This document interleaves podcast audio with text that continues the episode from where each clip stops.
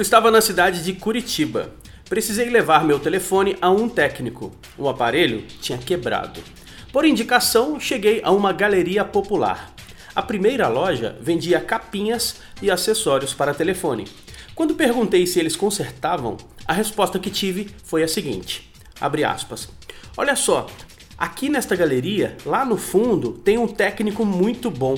Ele não cobra caro e é bom de serviço. Fecha aspas. Levei meu telefone ao técnico e, após consertar, a Gabriela, secretária do técnico, disse o seguinte: abre aspas. Lá na frente tem a loja do Elisandro. Ele vende película para proteger o telefone. Fecha aspas. Adivinha quem é o Elisandro?